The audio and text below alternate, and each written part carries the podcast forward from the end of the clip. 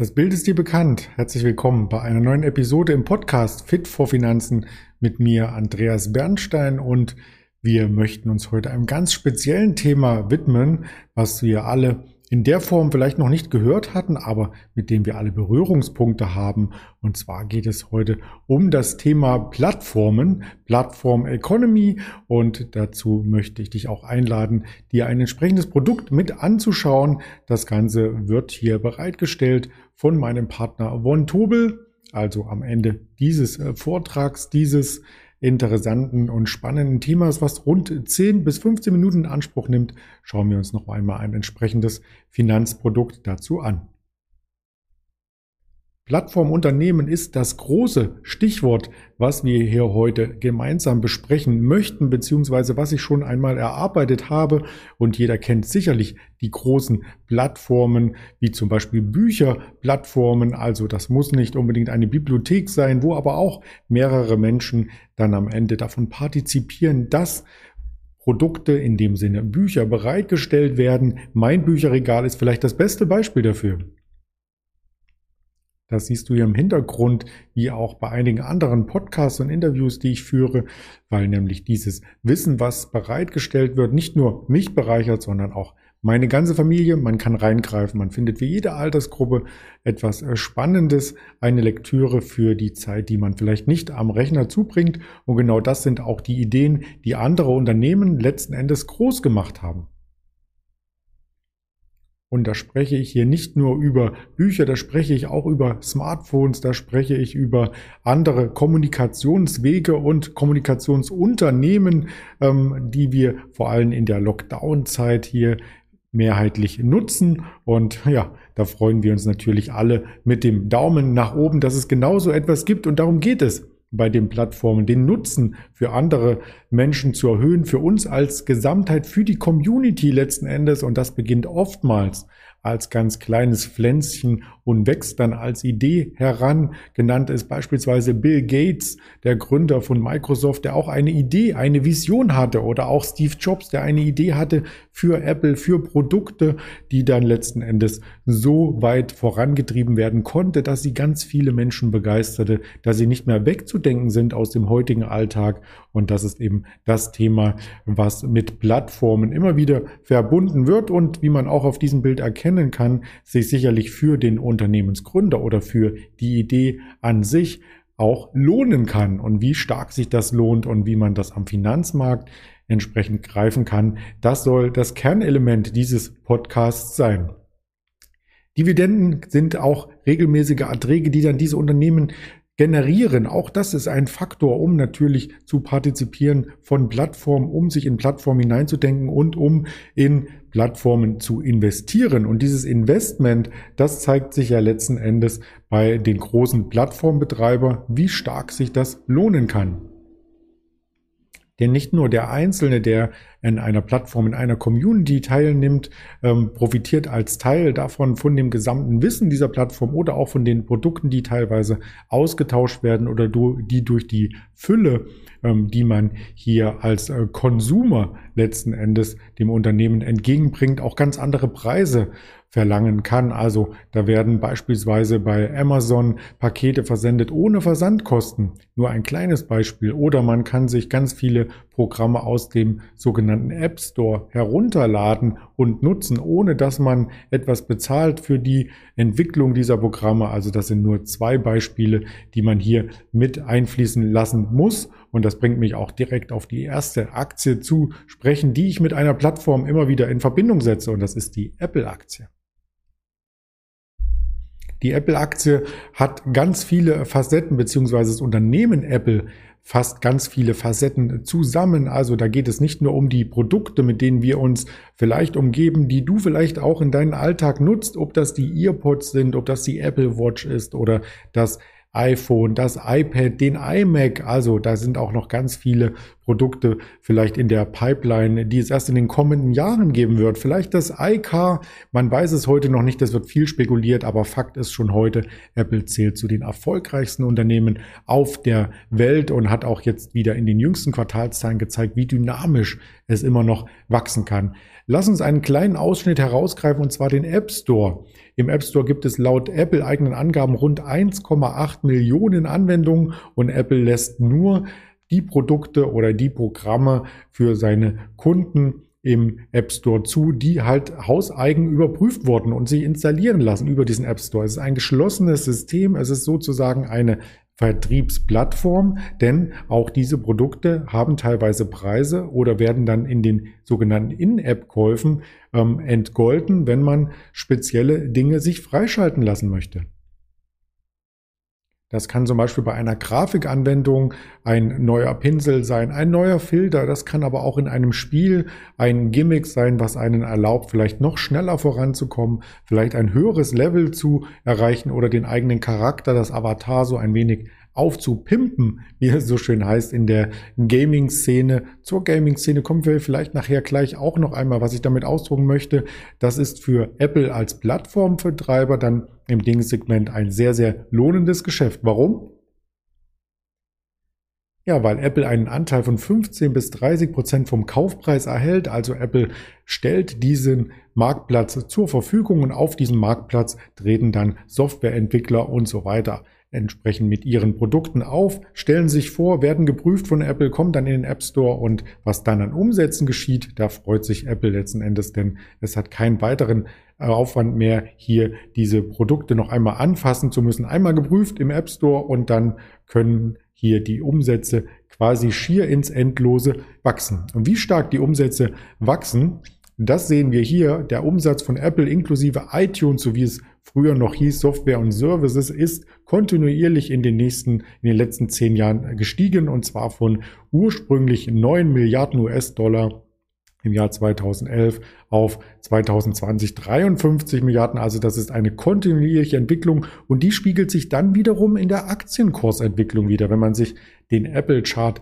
anschaut, auch trotz der jüngsten leichten Konsolidierung hier, weil die Technologiewerte in den letzten Tagen etwas unter Druck gerieten, hat die Apple Aktie hier eine brutal gute Performance erzielt fast 2000, na, man kann aufrunden, rund 2000 Prozent seit der Betrachtung auch von den Umsätzen in der vorhergehenden Tabelle, also seit dem Jahr 2010, 2011, ungefähr zehn Jahre zurück, 2000 Prozent Performance, wobei die größte Performance eben in den letzten beiden Jahren erzielt wurde, als Apple noch einmal die verschiedensten Services ausgebaut hat. Also das kann sich wirklich sehen lassen.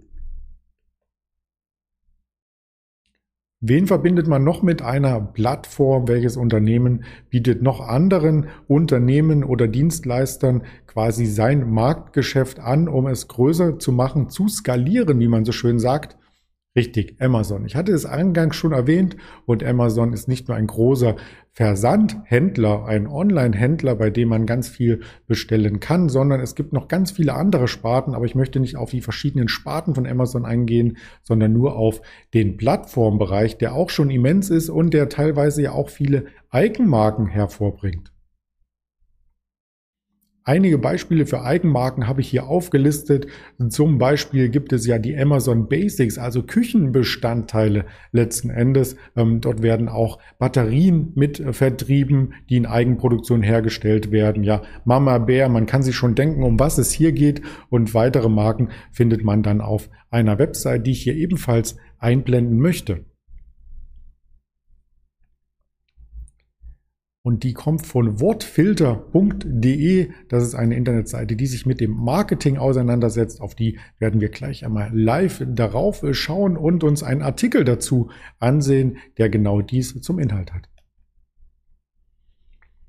Er ist schon zwei Jahre alt, der Artikel, aber dennoch, es ging um die Eigenmarken, private Label, Brands, die bei Amazon im Fokus stehen. Also er hat an Aktualität kaum verloren und man sieht hier sehr gut abgebildet, was es für Amazon Basic-Produkte gibt. Batterien hatte ich schon genannt.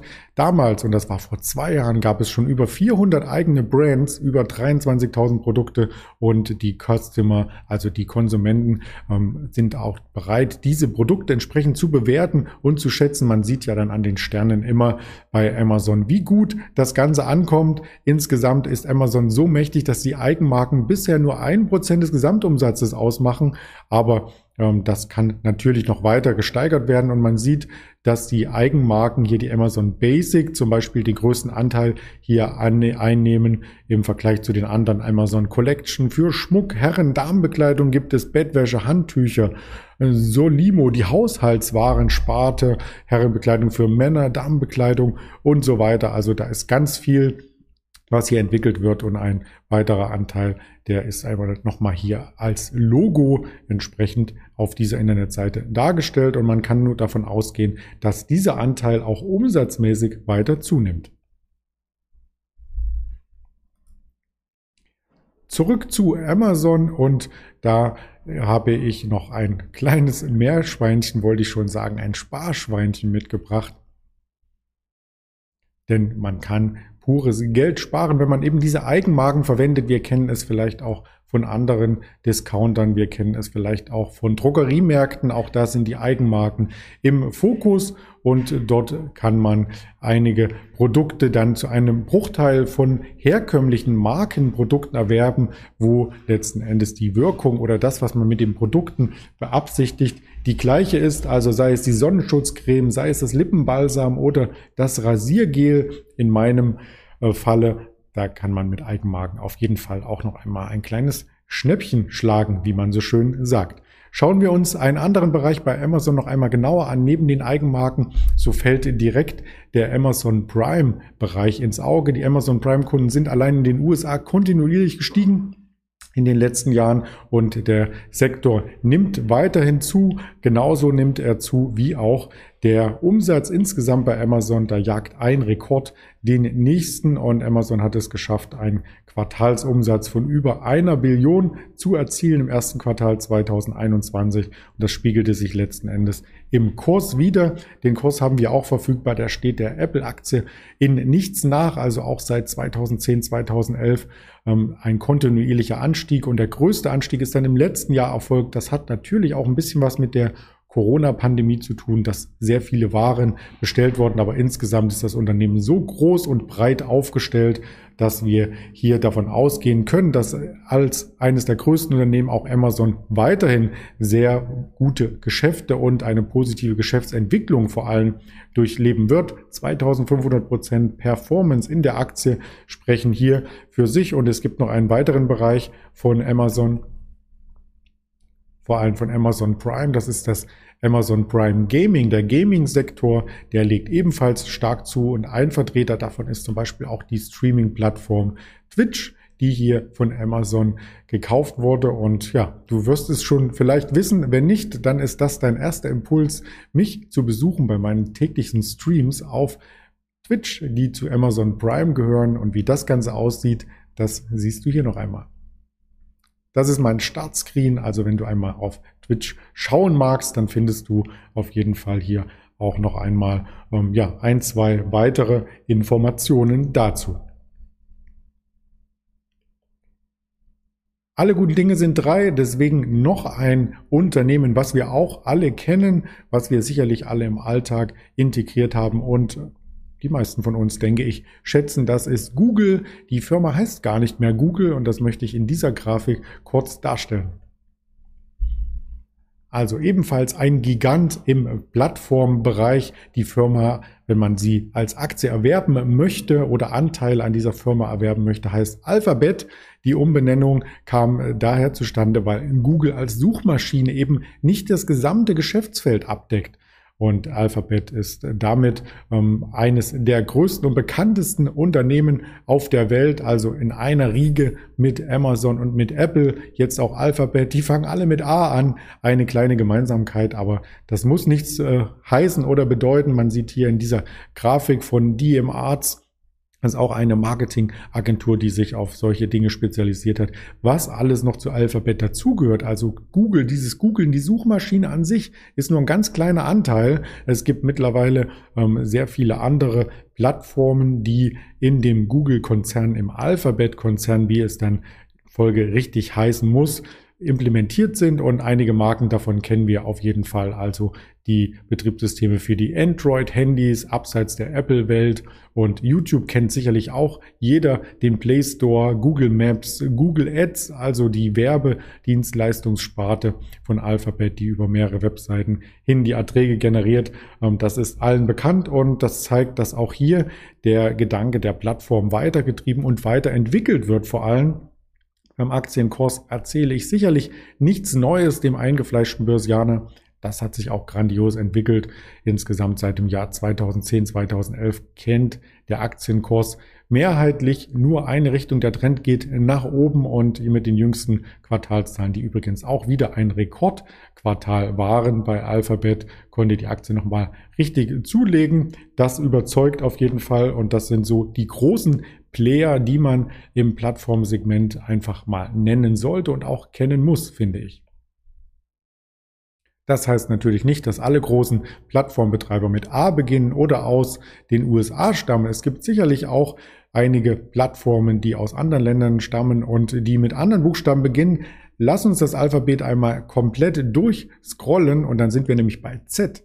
Z wie Zalando, und das ist eben ein deutscher Plattformbetreiber, nicht nur ein reiner Modehändler, sondern auch hier geht die Entwicklung in Richtung Plattform, Plattformmanagement und das haben wir direkt von Zalando auf der Homepage erst letztes Jahr erfahren dürfen.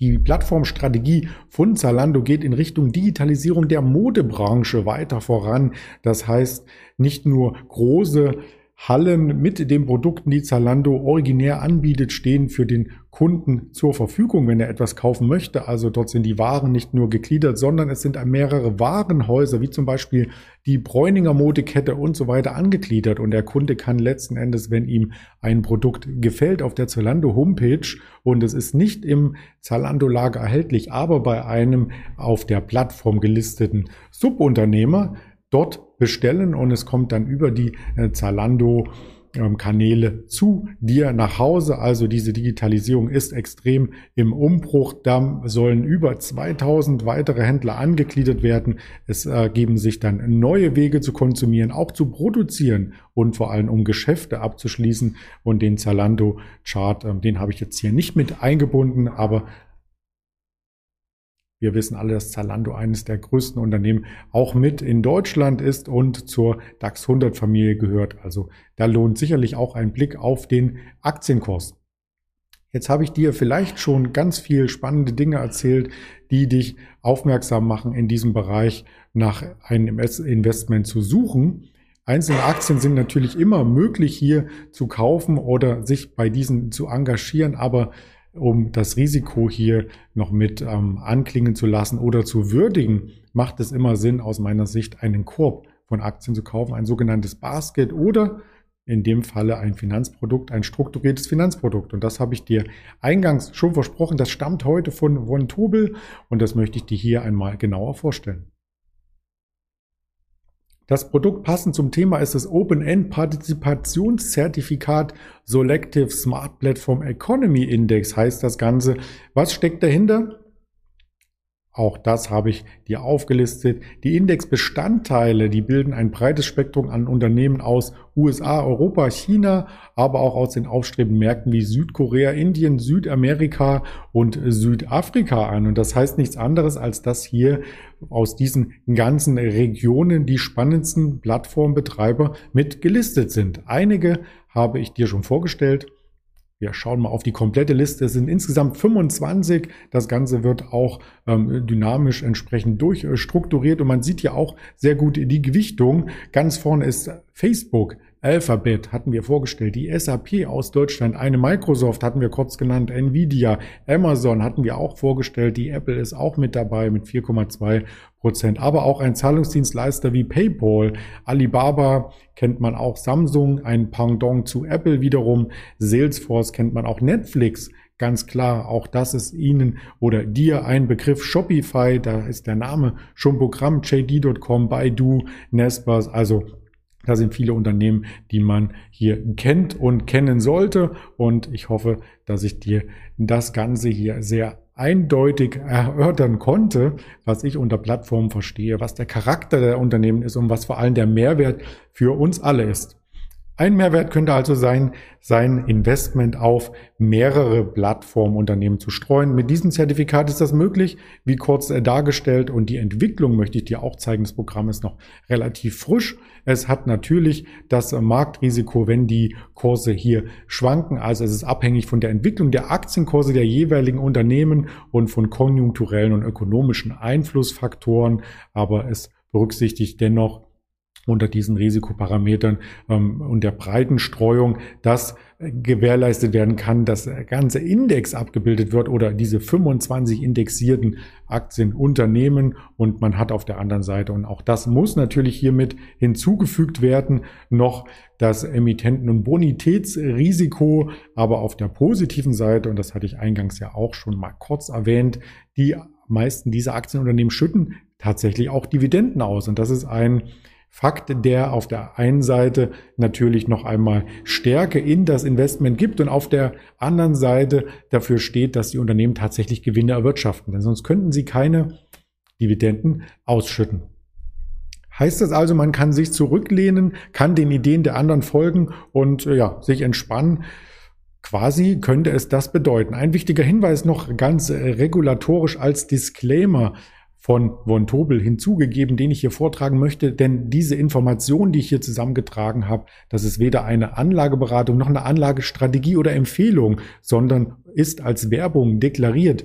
Die vollständigen Angaben zu dem Produkt, zu den Wertpapieren, insbesondere zur Struktur und zu den mit der Investition verbundenen Risiken sind im Basisprospekt hinterlegt, ähm, nebst die etwaigen Nachträge, die endgültigen Bedingungen, die beschrieben werden und so weiter. Den Basisprospekt und die endgültigen Bedingungen zeige ich dir gleich noch einmal, wo du die findest. Es wird hier empfohlen, das potenzielle Anleger, also du dir dieses Dokument erst einmal durchliest, bevor du eine Handelsentscheidung triffst, also über die potenziellen Risiken, aber auch Chancen informiert bist. Und ja, das Ganze ist auf der Internetseite von Von Tobel möglich. Da switchen wir gleich einmal hin denn die Internetseite habe ich hier geöffnet. Wir waren ja schon einmal ganz kurz interaktiv in der Webseitenstruktur beziehungsweise über Google, im Browser, ähm, hier auch im Internet und sehen hier top aktuell die Zusammensetzung noch einmal nach Gewichtung auf der Seite. Wir sehen hier die Stammtaten. Ähm, wir sehen dann natürlich auch weitere Informationen, den Factsheet, endgültige Produktbedingungen, die Basisinformation, den Basisprospekt. Und das würde ich dir auch gerne noch einmal mitgeben in den sogenannten Show Notes. Und dann kannst du dir Entwicklungen und alle weiteren ähm, Dinge in Ruhe noch einmal im Nachgang dieses Podcasts anschauen. Auch der Risikohinweis darf hier natürlich nicht fehlen. Es ist ein Finanzprodukt und bei den Wertpapieren handelt es sich letzten Endes um Produkte, die nicht einfach und sogar schwer zu verstehen sein können. In diesen Informationen sind Angaben enthalten, die sich auf die Vergangenheit beziehen und die frühere Wertentwicklung ist kein verlässlicher Indikator für künftige Ergebnisse. In dieser Information sind außerdem Angaben enthalten, die sich auf mögliche künftige Entwicklung beziehen. Derartige Prognosen sind ebenfalls kein verlässlicher Indikator für die künftige Entwicklung und dieses Dokument und die in ihm enthaltenen Informationen dürfen daher nur in solchen Staaten verbreitet oder veröffentlicht werden, in denen dies nach dem jeweiligen anwendbaren Rechtsvorschriften zulässig ist. Wie im jeweiligen Basisprospekt erklärt, unterliegt der Vertrieb der in dieser Publikation genannten Wertpapiere in bestimmten Rechtsordnungen Beschränkungen. Das Ganze ist eine Information und weder eine Anlageberatung noch eine Anlagestrategie oder Anlageempfehlung, sondern Werbung als solches auch eingangs gekennzeichnet. Die vollständigen Angaben zu den Wertpapieren einschließlich der Risiken sind in den jeweiligen Basisprospekten nebst etwaigen Nachträgen sowie den jeweiligen endgültigen Bedingungen beschrieben und der Basisprospekt selbst und die endgültigen Bedingungen stellen das allein verbindliche Verkaufsdokument der Wertpapiere dar und sind über die angegebenen Produktseiten aufrufbar. Es wird empfohlen, dass potenzielle Anleger diese Dokumente lesen, bevor sie eine Anlageentscheidung treffen, um die potenziellen Risiken und Chancen der Entscheidung in die Wertpapiere zu investieren vollständig zu verstehen. Anleger können diese Dokumente sowie das Basisinformationsblatt auf der folgenden Internetseite des Emittenten von Tobel Financial Products GmbH einsehen, herunterladen und entsprechende Nachträge zu dem Basisprospekt sowie die endgültigen Bedingungen beim Emittenten zur kostenlosen Ausgabe hier einsehen. Die Billigung des Prospekts ist nicht als Befürwortung der Wertpapiere zu verstehen. Das Ganze gibt es hier schriftlich natürlich auch einmal zum Sehen und an Produktrisiken möchte ich noch ganz kurz mit einfügen, dass wir hier vier Kategorien haben. Zum einen das Emittentenrisiko. Anleger in diesen Zertifikaten tragen das Risiko, dass der Emittent des Zertifikats beziehungsweise der Garant seine Verpflichtung aus dem Zertifikat nicht erfüllen kann. Ein Totalverlust des eingesetzten Kapitals ist möglich. Zertifikate unterliegen als Schuldverschreibung keiner Einlagensicherung. Das zweite Produktrisiko ist das Marktrisiko, das Preisänderungsrisiko, denn der Wert von Zertifikaten kann während der Laufzeit durch die marktpreisbestimmenden Faktoren auch deutlich unter den Erwerbspreis fallen, insbesondere wenn der Markt der im jeweiligen Index Schrägstrich Basiswert enthaltenen Aktienwertpapiere fällt. Es besteht kein Kapitalschutz für die hierin genannten Zertifikate. Das dritte ist das Währungsrisiko, denn soweit die Währung des als Basiswert zugrunde liegenden Index nicht Euro oder der Index Aktien und Wertpapiere enthält, die in anderen Währungen notieren, zum Beispiel US-Dollar, hängt der Wert des Zertifikats auch vom Umrechnungskurs zwischen der jeweiligen Fremdwährung, zum Beispiel US-Dollar und dem Euro als Währung des Zertifikats ab. Dadurch kann der Wert des Zertifikats in Euro über die Laufzeit erheblich schwanken. Das vierte Produktrisiko ist das die Produktkosten. Produktkosten wie Index- oder Managementgebühren mindern die Wertentwicklung des Index bzw. des darauf bezogenen Zertifikates ab. Ganz lieben Dank für deine Aufmerksamkeit. Ich freue mich, dir dann auch im nächsten Monat wieder ein spannendes Produkt hier vorstellen zu dürfen. Bleib gesund und erfolgreich, dein Andreas Bernstein.